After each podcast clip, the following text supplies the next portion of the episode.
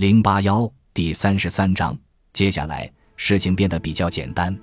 培正公司主动提出了修改设计方案，保留老厂办公楼与三个主要车间，并以此为主体改造成工业遗址文化公园，剩余部分开发为商业住宅。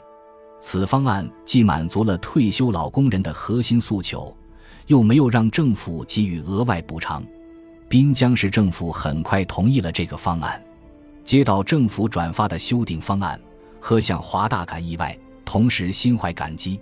他知道，经这么一改，培正地产损失肯定不小。但好的是，为厂里留下了文化根脉，一解了自己的燃眉之急。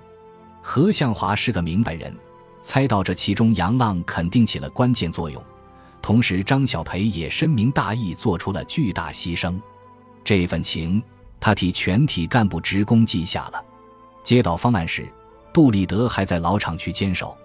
算起来，老人们已经坚持了二十多天，早已精疲力尽。事不宜迟，何向华立即安排杨浪带上修改后的设计方案去报喜。杜立德一众见到白纸黑字的方案，喜极而泣。二十多天的辛苦没有白费，他鼓掌欢呼，老泪纵横。同时，大家一个劲地夸杜老爷子师门有后。出了杨浪这样了不起的好后生，一众老人当即收拾铺盖家什，欢天喜地回了家。不表，拆迁风波终于过去，何向华长长舒了一口气。然而，生活是一条奔腾不息的河流，漫过这个坎，又迎来一个弯。接下来，何向华需要办理三件事。第一件事是公司改制。前几天。公司接到集团预告通知，滨车公司将被纳入北车股份公司上市。无疑，这是一件好事，因为上市后，无论从资金、技改还是人才政策方面，都会得到重点扶持和倾斜。借这次股份上市，正好彻底把公司里的产权关系厘清理顺，公司就能轻装上阵，真正驶入高速发展快车道。然而，随之而来的问题也不容忽视。这个行动将涉及上万名职工、上千个干部的岗位变动，特别是目前公司里下属的三产企业太多，还有一些控股公司、参股单位，将来资产清算、人员整合和关系剥离，工作量极大，麻缠事儿不少。不过总体讲，改制利大于弊，必须这么干。第二件事就是国家级技能大师工作室的事情落了清。公司当时上报的是装配车间宋飞。装土车间张志东和车体车间杨浪三人，铁道部却只批了前两个，杨浪落选了。本来这个消息何向华早已知晓，但正式通知下来时，特别是杨浪为公司里做了这么重大的一件事儿，却未能通过评审，他的心里很不好受。当天，给宋飞和张志东的国家级技能大师工作室挂牌后，他就嘱咐王顺田。一定要加强与集团的沟通协作，争取下次一定要通过杨浪的资格评审。还有一件事，就是按照公司年度计划，和向华赴德国参加法兰克福国际轨道机车展的日子来临，公司第三批赴德国西门子公司学习培训的人员也将同机出发，参加德国法兰克福国际轨道机车展的人员，何向华是经过精心挑选的，他轻车简从。只带了彭威、周辉等几个业务骨干，他的目的十分明确：一是带这些青年才俊开拓开拓国际视野；更重要的是向国际客商推介宾车厂生产的新型高速动车组。这是公司第三批派人赴德国西门子公司学习培训，为期半年时间。杨浪和罗娟等人都在名单之列。出发前，杨浪有些担心张小培的病情。但老黑告诉他，已顺利做完第二次手术，恢复的不错。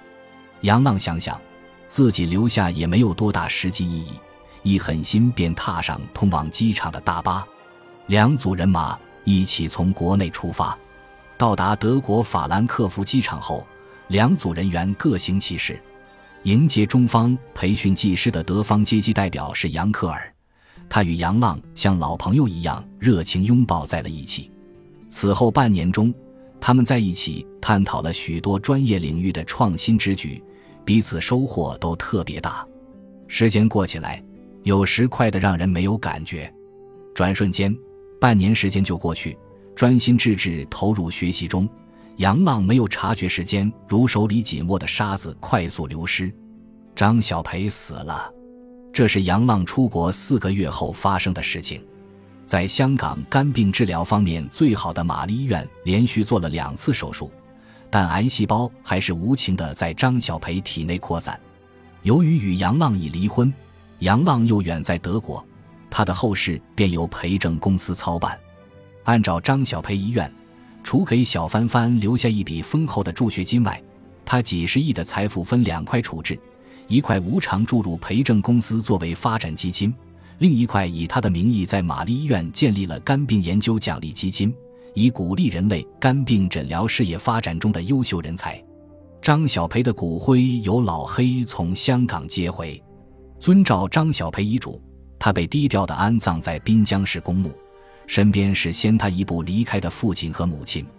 利利索索办完后事，张小培安息在温暖的土中。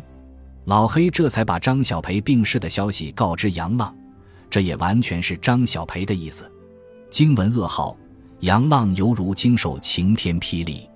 冥冥中，他知道张小培的死终有一天会降临，但他总希望他能一直活下去，无论在香港还是内地。虽然他们的婚姻在纸上结束了，但过往不容抹杀。毕竟他们相遇过、相爱过、相恨过，还育有了可爱至亲的骨肉。帆帆。晴天霹雳过后，悲伤与无奈袭来。悲伤在杨浪心中一圈一圈荡开。张小培走得如此超然和决绝，让他始料不及，又心生遗憾。这种遗憾里有悔恨，有自责，有惋惜，也有由衷的致谢。无奈在杨浪心中笼罩、弥漫、升腾。张小培没有对他留下片言之字，就这样化为了一缕青烟。一个风风火火与自己同眠共枕多年的女人，一个曾经改变了自己生活轨迹还想更多改变她的女人，一个敢爱敢恨在滨江商界灿然升腾又黯然陨落的女人，一个曾经死死追求自己后来又决然离开甘愿客死他乡的女人，入土为安了。她永远停止了攫取和哭闹，生活仍将继续。逝者已去，永不回来。现实残酷无奈。只能放下该放下的，背起生活给予的，继续为明天和美好而努力的活。二零零八年春，杨浪和罗娟等人学成归来。回国后的第二天，杨浪去公墓墓园祭奠了张小培。他是一个人去的，一身黑衣，一束菊花。他告诉张小培，自己是爱过他的，更不会忘记他。他会把帆帆养育成人。一定努力地干好自己所选择和钟爱的事业，也不枉他当年对自己那么多的付出与期盼。随后，他又来到老厂区，老厂区外围竖起了施工挡板，挡板内塔吊林立，建筑工人们正在忙碌的工作。杨浪走到老厂区门口，隔着挡板向里边张望，只见老厂区的灰色办公楼被建筑脚手架包围。张小培啊！你给这里留下了一条根，给这里留下了一个魂，我向你致谢。杨浪心中默念，踏着黄昏的夕阳，那间报废的大车间静静地伫立在那里。这里承载了太多的回忆，这里见证了太多的成长、快乐与彷徨。杨浪，忽然有人在喊他的名字。杨浪扭头，发现竟是彭威推着踏板摩托车，正笑吟吟地向他走来。杨浪一脸惊诧，命运也许就是这般不可捉摸，这可能就是缘分吧。他想，彭威分外惊喜，显然没有想到会在这里遇上杨浪，兴奋地问：“你什么时候回来的？怎么也不提前说一声？”杨浪也颇感意外，回道：“太巧了，我昨天晚上到的，昏睡了大半天，出来透透气儿。晚霞满天，分外动人。”杨浪与彭威信步来到江边，他像以前一样，捡起一块薄薄的鹅卵石向江面扔去，溅起一串连绵轻巧的水漂。风景依旧，岁月无常。杨浪问彭威：“你说我们的生活像不像是在做梦一样？”彭威回道：“是啊，这些年你经历的事太多，虽然我不能真切体会你的感受，不过确实觉得真的是和做梦一样。我不知道我算不算浪子回头。一个人静下来的时候，总想过去的事儿，想想自己得到了什么，失去了什么，为什么会是今天这个局面？杨浪眼神定定地看着彭威，像是提问，又像是自语。那你想明白了吗？彭威轻声问。很轻。杨浪又长长叹了一口气，说：“我不敢说想明白了，因为后边还有很长的路要走。不过有首歌的歌词能代表我此时的心境。”彭威浅笑问：“是姜育恒的《再回首》吗？”杨浪轻轻点点头，微笑着面对江面深情而歌。曾经在幽幽暗暗、反反复复中追问，才知道平平淡淡、从从容容才是真。再回首，恍然如梦；再回首，我心依旧。听着真切又感伤的歌声，回想曾经的过往，彭威也不由自主轻声和唱起来：“白云苍狗。”白驹过隙，公司为二零零八年退休人员组织欢送茶话会，杨建国位列其中。他和一百多名即将退休的人员欢聚一堂，何向华等公司领导出席，发表了语重心长的讲话，还一一为他们颁发了退休证。接着，退休人员回到各自岗位告别，回到车体车间元卯前一班。杨建国坐在休息室，看着桌上那套洗得发白的工作服，眼眶含泪。这是自己曾火热战斗过四十多年的岗位啊！从明天起，他将与这里告别。宋卫国带着赵老五、马二生等人在一旁陪着他，并替他将大茶缸、劳保手套等日用品收拾停当，拎在手中。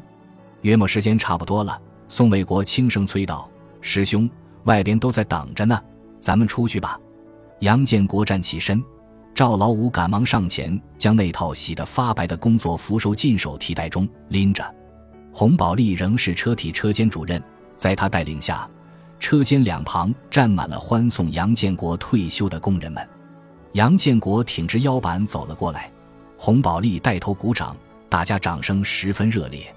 看着一个个熟悉而生动的面孔，杨建国瞬间泪崩。其实。昨晚他已想好，今天一定坚强点，不流泪，但还是没能忍住。鬓角已有些灰白的他，抹着眼泪向众人深深鞠躬。论起来，洪宝利比杨建国还大两岁，但他是干部岗位，还有三年才退休。他的声调也有些哽咽，说：“老杨，跟大伙说两句吧。”杨建国含泪点头，缓缓地扫视了一圈众人。抬头又望了望头顶朝夕相伴的天车，真切地说：“工友们，你们都知道我是个大老粗，不会说话。今儿个我只想跟大伙儿掏两句心窝子。”众人再次热烈鼓掌。杨建国又深深一躬，动容地说道：“我刚进厂当学徒的时候还不到十八岁，第一个月领的学徒工资是七块一毛五。这一晃，我在咱们厂工作了四十多年。”上个月我最后一次领在职全勤工资是四千八百九十五，为什么我说工资呢？我就是想告诉大家，现在是咱们厂经历的最好时候，我相信将来也会越来越好。我希望大伙儿踏踏实实、兢兢业业工作。我相信老辈儿传下来的工匠精神一定会在你们的身上发扬光大。说完这番话，在众人经久不息的掌声中。杨建国昂首阔步走出车间。杨建国退休没多久，中国北车股份有限公司正式在香港上市。作为其子公司，滨车公司的企业改制工作也大幅推进。筚路蓝缕，玉汝于成。二零零四年一月七日，自 CRH 三改进型动车组正式通过国家立项之后，经过滨机人四年多的探索与实践。终于守得云开见月明。二零零八年四月十一日，我国首列 CRH 三 A 改进型动车组在滨车厂顺利下线，并被正式命名为国产和谐号 CRH 三型高速动车组。我国由此成为世界上少数几个掌握时速三百五十公里高速铁路装备技术的国家之一。试车那天，国家铁道部、南北车集团、铁科院。滨江机车厂的代表悉数步入宽敞舒适的车内，彭威与杨浪、宋飞和周辉全部参加。高速动车组缓缓平稳地由北京南站始发，一路风驰电掣般向天津站驶去。显示屏上的车速在不断的跳动，三千零三亿零五百三十一万零三百五十。最终，显示屏上的数字定格在三百九十四点三公里每小时，由此也创造了动车组的最高时速。何向华、杨浪、彭伟等人欢呼雀跃，相互拥抱。为了迎接这一天的到来，他们付出了太多太多，也等待的太久太久。这是载入中国高铁发展史的辉煌一天，更是滨畿人凤凰涅槃迎来高光时刻的一天。感谢您的收听，喜欢别忘了订阅加关注，主页有更多精彩内容。